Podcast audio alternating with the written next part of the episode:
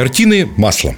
Они не знают, что такое боль. Они не знают, что такое смерть. Они не знают, что такое страх. Стоять одному среди червивых стен. Майор их передушит всех подряд. Он идет. Он гремит сапогами, но кругом гололед. Добрый день. В эфире «Картины маслом». Существует версия, что песню «Лед под ногами майора» лидер группы «Гражданская оборона» написал под впечатлением от картины Павла Андреевича Федотова «Сватовство майора», которую мы сегодня будем обсуждать с Сергеем Борисовичем Пухачевым. Сергей Борисович, Кирилл, да. да. Вы в каком полку служили? Да служил-то я в полку 61-615. Это... Я не помню, где этот полк. Это Грузия. Это специальный такой полк радиоперехвата. На, по ведомству шел Комитета государственной безопасности. То есть, я перед вами радиоразведчик первого класса. Кинзмараули, Киносвали, да. наверное, все, все было, все было, да. Ну, по поводу того, что кто-то там что-то навеяно, это собачья чушь, уж у меня простите, Кирилл, потому что сватовство Федотова не имеет никакого отношения к, вот, к идиотской современной песне, которую вы процитировали. Намного вы понимаете. Намного мы понимаем. Значит, вы обратите внимание на этот шедевр. Павла Андреевича. Это его вторая картина, большая. И она относится к разряду учебниковских. Потому что на ней мы очень хорошо можем разбирать композицию, вот зритель же должен понимать, как выстроена картина. И вот те детали, которые любил любовно Павел Андреевич собирал и вставил в свою картину. Я позволю себе обратить ваше внимание на правую фигуру майора. Справа. Кстати, вот интересно, а из чего следует, что он майор? из того, что у него форма майора. Но везде все очень важно то, что у него нет офицерского шарфа. А это значит, что майор он новый, только-только назначенный. Шарфы выдавали не сразу как-то? Нет, выдавали сразу. Он еще не привык его носить. Ну уж, конечно. Э, ну вот, не конечно, не конечно. Сейчас послушайте. Вот меня в свое время поразил тот факт. Я подумал, почему летчики Первой мировой все в белых шелковых а, шарфах? Как вы думаете, почему? Потому что им полагалась кожаная тужурка, а за рулем самолета, за штурвалом, надо было вертеть головой на 360 градусов, чтобы увидеть противника. И они перетирали себе шею. А, и поэтому шар и поэтому должен ввели был шар, чтобы у них белым не натиралась шея. Ну, а белое – это понты авиационные. Вот так. вот здесь шарф играет ту роль, что майор или относится равнодушно к своему визиту, ну, не как к такому, знаешь, решающему жизнь. Или он еще не очень освоился с новой формой. Но то, что майор, это крайне важно. Потому что в Николаевское время, это 48 год, а, майор имел право на личное дворянство. Капитан еще нет, а майор уже имел. Вот он получает майора, понимает, что он теперь почти дворянин. Так он может и так дворянин. Нет, не мог он дворянином быть. Значит, не мог. Ну, есть потомственный дворянин, mm, да? Но, но Федотов-то подчеркивает, что это вот он является в купеческое семейство, вооруженный единственным своим ресурсом. А, дворянство. А это купеческое семейство, Абсолютно. Да? Это мы сейчас с вами поймем. А что такое дворянство для купца? Дворянство для купца – это его, значит, пороть не будут. Это значит, он более-менее... Купцов, купцов не пароли. Пароли, ну, пароли. Ну, не пароли, не пароли. Ну, вы все знаете, вы все это хорошо. А как бы вам, э, какой пример-то привести? Да ревизор Гоголя. Они что, не плачут перед ревизором, что велит нас направешь потащить?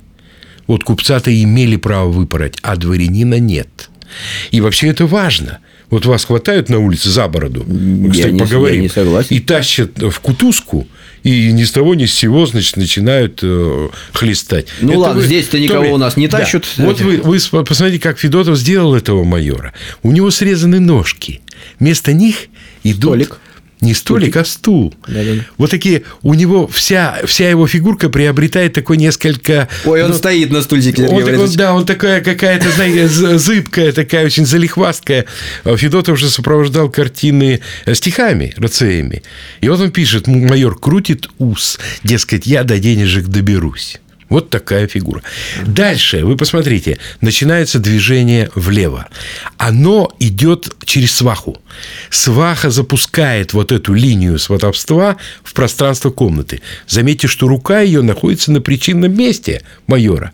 И это дополнительный юмор Федотова. Она как бы, ну, втаскивает его или обращает внимание, что это жених, а не просто человек. Это, это вырежете, пожалуйста. Да, ни в коем случае. Это, вы знаете, такую цензуру. А что тут, собственно, такого особенного-то? Мы с вами и в «Ночном дозоре» такие найдем намеки. Так вот, вы обратите внимание, как одета сваха. И вот здесь начинается Федотов. Она одета в душегрею. Душегрея – это абсолютно мещанская одежда. Это значит, она ходит не по дворянам, а ходит по купеческим. Так говорили. То есть она сваха купеческая. Так вот, вот она наклоняется. Что она встречает? Она встречает вертикаль, там дедушка папаша. какой-то Да не дедушка это, папаша. И папаша на фоне печки, вот он такая твердая вертикаль, которая как бы не пускает вот эту всю историю сватовства в пространство комнаты. Но Федотов, вот здесь, понимаешь, игра деталей и столкновения. Он одет в сюртук – который только тогда появился в среде купеческой. Но застегивает он его, пытается застегнуть на старый манер армяка на другую сторону. То есть это получается так, что он одел только что непривычную одежду и путается, пытается там и так далее. Теперь борода. Николай преследовал бороду как только мог, как у нас в 60-е годы. И даже, ну, делают вывод, что это старообрядец, что у него борода не знала ни, ни ножниц, ни расчески. Во всяком случае, вот эта нечесанная круглая борода говорит о том, что это все-таки, видимо, все-таки старообрядческое семейство. Дальше идет мамаша. Мамаша тоже чудо федотовского письма. Там написана вот эта дорогая атласная ткань, но на голове абсолютно деревенский бабий повойник. И мать-то, она дает такую тоже вертикаль, но как бы получается не вертикаль, а она тоже на стороне майора. Она наклоняется так же, такая же линия. То есть она преодолевает сопротивление папаши и вводит действие сосуста еще дальше в комнату. Но тут бы надо... Ну да, вот и она, собственно, дочь свою пытается удержать за платье. Причем в губах читают исследователи ее такое она как лошади говорит. А, ну Стой. и тянет ее как, да. как, как зовут, да? Теперь сама невеста. А Это очень... Невесту, извините, от вас тошнит. Нет. Тут крайне любопытна опять федотовская игра деталями. Вот смотри. А, то есть получается, что майор явился не на, а, не на сговор Потому что сговор – это парадная вещь, когда все угощаются, стоят. И... Это смотрины. Это первая часть свадьбы. Сваха притащила его просто посмотреть. Но невеста, разукрашена и разодета, в самый что ни на есть вечерний наряд – а наряд этот, Кирилл, это очень серьезная вещь, потому что вот такое платье весило до 30 килограмм, потому что под этой кисеей там целые слои накрахмаленных юбок, очень тяжелых. Чтобы носить это платье, надо с детства учиться, тем более она в корсете – а корсет, вы же знаете, что девицы тех лет просто теряли сознание от запаха фиалок. Почему? Потому что они были сдавлены. И вот когда они вдыхали, они, естественно, теряли, теряли сознание. Так вот, носить корсет – это особое искусство, которое купеческим дочерям было неведомо. Русская одежда опирается на плечи. Она не давит. Она тоже тяжелая, просторная, но на плечи. А здесь все искусство носить платье и не падать в обморок было вот в корсете и в умении, а, так сказать, вот это все ну, опереть на центральную э, фигуру. Потом там крестик. Вот если я не ошибаюсь, я издалека смотрю. И тут, как говорят у русской поговорки, или штаны сними, вернее, ну, или штаны надо, одень, или ну, крестик. Надо, ну, вот это вот ну, что не надо? Что, какие штаны? Ну, господи. Слушайте, Кирилл, из песни ведь слов не выкинешь. Это ведь не гимн Советского Союза. Тут уж как говорит народ, так и говорит. Так вот, она ни с того ни с сего напялила крестик. А когда открытые плечи, дворянские-то дочери дочери понимали, они или крестик прятали под баркотку, или просто крестик снимали. А здесь у нее все украшения, и крестик, и плечи открыты, и все на свете. Ну и что все это значит? А это значит, что это порвеню, что это люди, которые, во-первых, только что переехали – Потому что, смотри, назначение этой комнаты, оно непонятно. Если это гостиная, то где мебель гостиная? Если это столовая, то где шкафы, в которых должна находиться посуда? Ну, да? Может, у другой стенки? Никакой стенки нет. Федотов старается подчеркнуть. Потом еще смотри, вот это люстра. Это самая важная вещь, потому что он ее искал долго, потом в одном трактире нашел и написал. Такие люстры к 1948 году в частных жилищах уже не употребляли. У меня сейчас такая висит. Ну-ну-ну. Это вот такая, я забыл, как называется, осыпающийся хрусталь. Вот, вот, или раз текучий. Вот, вот пойми, она, значит, то есть они только что переехали в этот дом. Видимо, это богатый дом какого-то дворянина. Люстра осталась, да? Но они еще, как говорят народе, не обуркались. Они еще ничего особо-то не понимают. То ли это гостиная, то ли это столовая. Причем, заметьте, Кирилл, стол, в который упирается невеста. Вот Федотов за ее, ну, как бы это сказать-то, останавливает и стулом, и вертикалью дверей, и столом. То есть она никуда не денется. Её Вот эта движ- линия платья, как, как это, это- Да, да и, собственно, айсберг в Совершенно «Титанике». правильно. Да, ну она, видишь, это еще как бы театр. Вот здесь не могу я долго в эту тему уходить, иначе мы до утра. Вот это театр всех людей, которые выполняют свою роль. Майор, сваха, невеста. Они как бы играют в такую настоящую двору, ну, дворцовую, как им кажется, жизнь. Вот это жеманство, вот это платье, вот это вся одежда. И мамаша, и все остальные. И настоящая здесь только кухарка слева. А там еще какой-то вот персонал. Хажалы это называется. Хажалы – это телефон тех лет. А зачем там их столько? Ну, во-первых, можно было послать и А, то есть известие. телефон мамаши, телефон папаши? Ну, конечно. Да. Значит, вот э, ку- кухарка любопытна. Там на столе перед ней... а там почему вот хажалы, они хажалы, мне интересно. Так называли их Нет, это хажалы. понятно. А с чего вот вывели, что они хажалы? На них же не написано. Нет, написано, не написано. Люди А, у Федотова было в его Абсолютно. стихах. возможно, Абсолютно. да? Годами А. изучают и так далее. Вы на стол обратите внимание. Вот здесь опять, опять спор вещей. На столе красная скатерть, камчатная. Она употреблялась в кабинетах, а не в столовых. А вот здесь уголок самый слева – белая скатерть. Это вот как раз и есть столовая посуда. А там место посуды, вот, кстати, загадка картины до сих пор не разгаданная. Там псалтырь, заложенный георгиевской ленточкой. Уже это- была? А? Уже была тогда? Была, была, была. Георгиевская, а как же? 1748 Ну, год. это настоящий Конечно. конечно. Так вот, а куда, а как она там оказалась? Так может, тот самый дворянин, который съехал? Ну, вот это тогда Ну, а будет как? ваша версия еще одна. Ну, купца не могло быть. Так вот, смотри, о, перепал. А закусочный стол, друзья мои, это ведь как бы это русское изобретение, единственное. Ведь ни пельмени, ни борщ нельзя отнести к русской кухне. А что можно отнести к русской кухне? Моченье, соленье, варенье, вот эти все огурцы, помидоры, ну, помидор тогда особо-то не было, ну, я не знаю, капуста квашеная. Вот квашение, соленье – это русское изобретение. А почему? Да потому что дрова дорогие. И поэтому встречать хмыря, пришедшего без шарфа белого, значит, какими-то другими блюдами совершенно невозможно. А так стопка водки и капусткой закусил и пошел.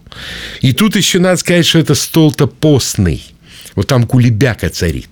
А это значит, что это пятница. А это значит... Или среда. И это значит, что это день.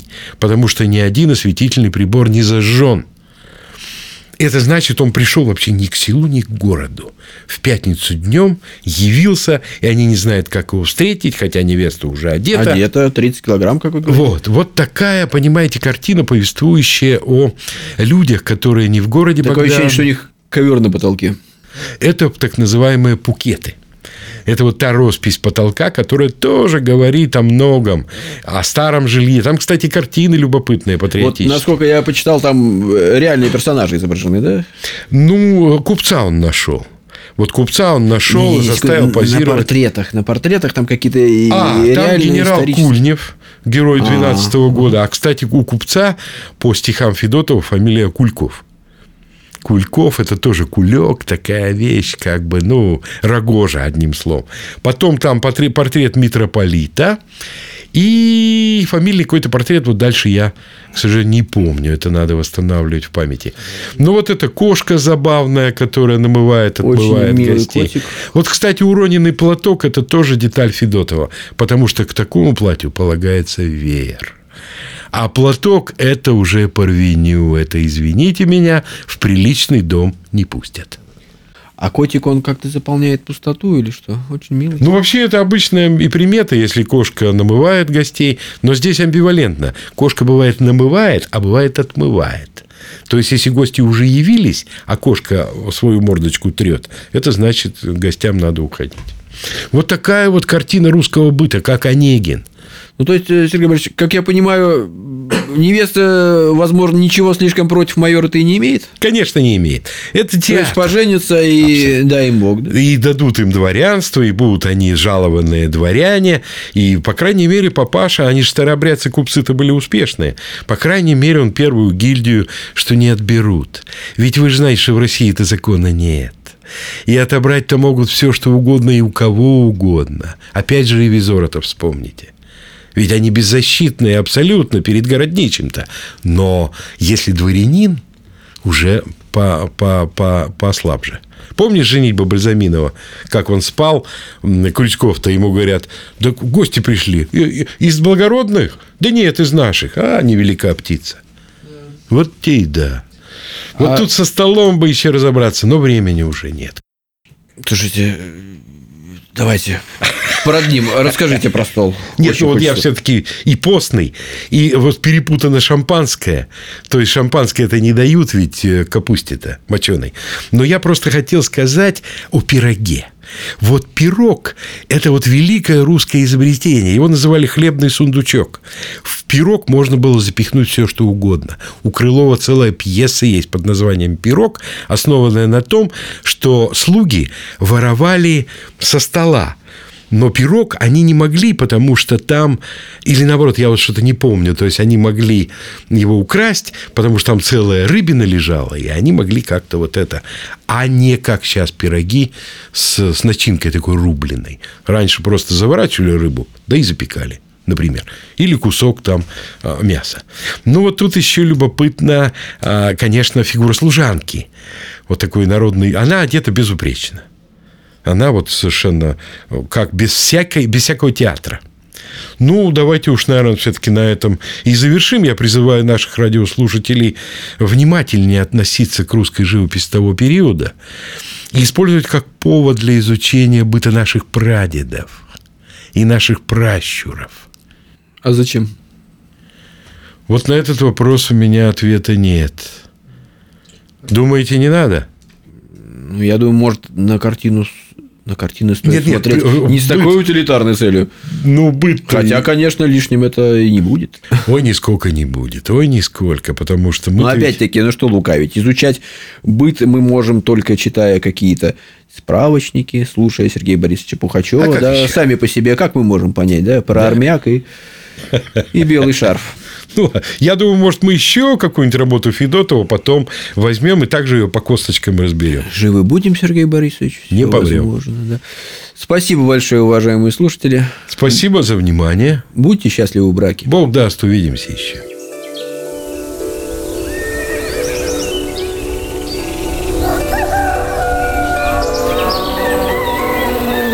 Картины маслом.